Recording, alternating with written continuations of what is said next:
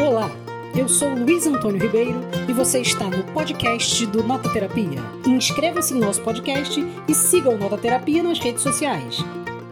Uma pergunta que a gente costuma sempre fazer para as pessoas é o que elas levariam para uma ilha deserta ou o que, que elas deixariam numa ilha deserta, né? Hoje eu não sei por que me veio na cabeça a pergunta que livro que eu levaria para uma ilha deserta. Eu fiquei com essa pergunta na cabeça e comecei a levar a sério. Aí eu resolvi perguntar para vocês que leem o Nota Terapia qual livro que vocês levariam para uma ilha deserta. E hoje eu vou ler os comentários, os melhores comentários que vocês fizeram. Então vem com a gente na nota literária do Nota terapia lendo comentários.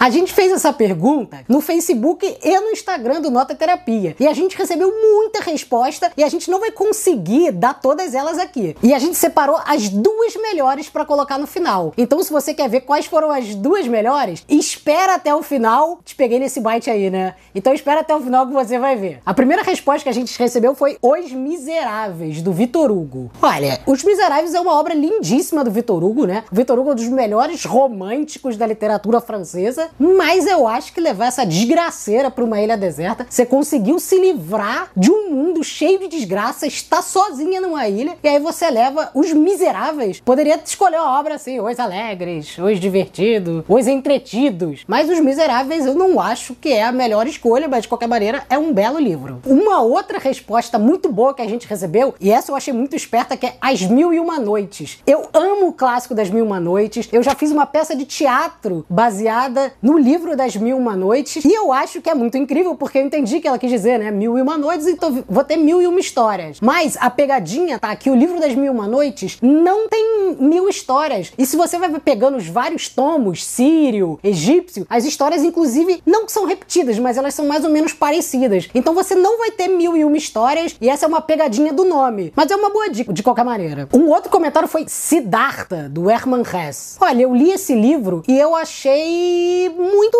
bonito e espiritualizado. E se eu fosse para uma ilha deserta, talvez eu já estivesse silencioso e zen demais para querer ficar mais zen. Então eu acho que eu gostaria de ter um livro que me deixasse um pouco mais nervoso, um pouco mais agitado e que me trouxesse mais coisas à imaginação, a não ser que você queira se acalmar espiritualmente porque você está muito sozinha numa ilha deserta e o que é melhor para você é o silêncio, né? Aí também pode ser. Eu recebi um comentário maravilhoso que disse: "O do Luiz, que ainda não li, mas quero para matar a saudade. É verdade. Eu vou lançar um livrinho muito em breve que está em preparação, que se chama Conjugado e é sobre um sujeito que mora num apartamento muito pequenininho e que quando sai de casa acha que as pessoas entra alguém no apartamento dele e muda as coisas de lugar. Então ele fica nessa paranoia e o que, que ele resolve? Nunca mais sair de casa. Então espera aí que meu livrinho vai sair muito em breve. É uma parada. Algumas pessoas comentaram O Senhor dos Anéis. Uma delas inclusive disse: "Posso cantar as canções, fazer fanfics mentais, melhorar alguns diálogos e sequências da história, ter um caso de amor com cada personagem vai ser uma loucura. E eu também acho que você vai poder fazer uma coisa: entender das árvores ali na ilha deserta, né? Então, além de você poder olhar o mar e aprender os segredos do mar de uma ilha deserta, poder identificar a vida ancestral de cada uma daquelas árvores, fazer musiquinha para elas e convidar elas para fazer uma guerra contra um olho maligno.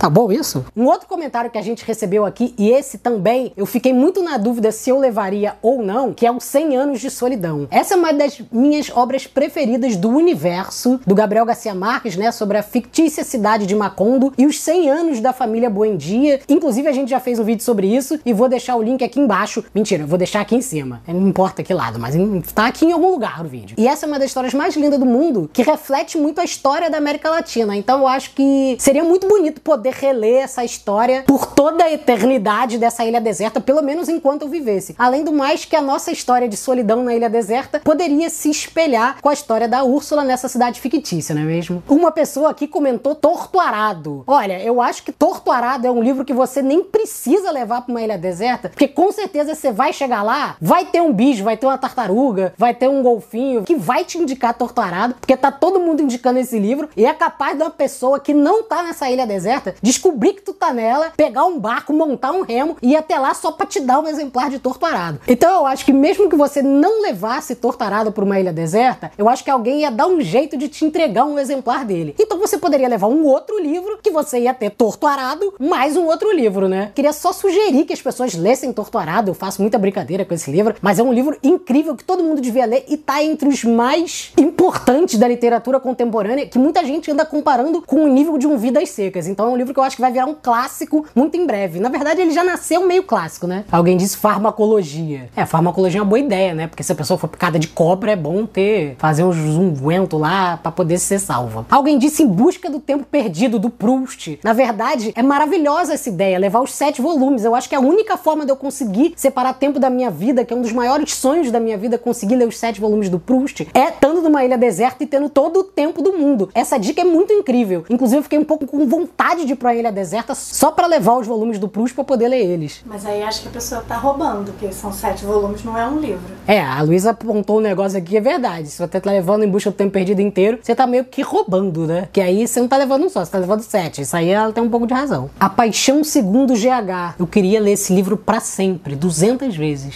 Um não li ainda. Essa resposta é sensacional. Eu acho que nesse caso teria muitos que eu nunca li. Mas eu acho que você também escapou de responder, né? Um bem grosso. Perfeita resposta, muito sagaz. E agora, especialmente, os dois melhores comentários que a gente recebeu. O primeiro foi Manual de Sobrevivência numa Ilha Deserta. Eu acho espetacular, porque se você está numa ilha deserta, a primeira coisa que você precisa fazer é permanecer numa ilha deserta para poder sair de uma ilha deserta. Então, o manual de sobrevivência da ilha deserta é muito importante. E o outro comentário foi Como escapar de uma ilha deserta de Chuck Nolan. Eu acho que o Chuck Nolan foi muito especial em fazer um plano para escapar de uma ilha deserta para quem está numa ilha deserta e levou um sobre como escapar de uma ilha deserta. Então, façam mais livros como Como fugir de um naufrágio, Como sobreviver a uma cobra que te picou e Como escapar de um tsunami que está chegando de você. E agora, para finalizar, eu quero dizer qual é o meu livro que eu levaria para uma ilha deserta. Depois de passar o dia inteiro pensando, eu decidi que eu levaria o Dom Quixote. Primeiro, porque é um livro grosso, como alguém já disse. Segundo, porque é um livro que eu nunca li e sempre tive vontade de ler. E terceiro, porque é uma novela de cavalaria. Então eu estaria sempre com alguma história de aventura para poder ler e ao mesmo tempo essas histórias seriam independentes, o que significa que eu não preciso ler ela em sequência. Eu posso ler de vez em quando uma ou outra até que eu esqueça de uma delas e possa reler. Então eu acho que o Dom Quixote, além de ser um clássico da literatura, eu poderia ler ele para sempre. E essa é a minha escolha e essas foram as suas escolhas. Essa foi mais uma nota literária aqui do Nota Terapia, dessa vez lendo comentários, curta, comente, diga aí o que você achou, que em breve voltamos com mais uma ideia literária para trazer para você de uma perspectiva muito inovadora, espetacular e por que não dizer perpendicular. Até mais.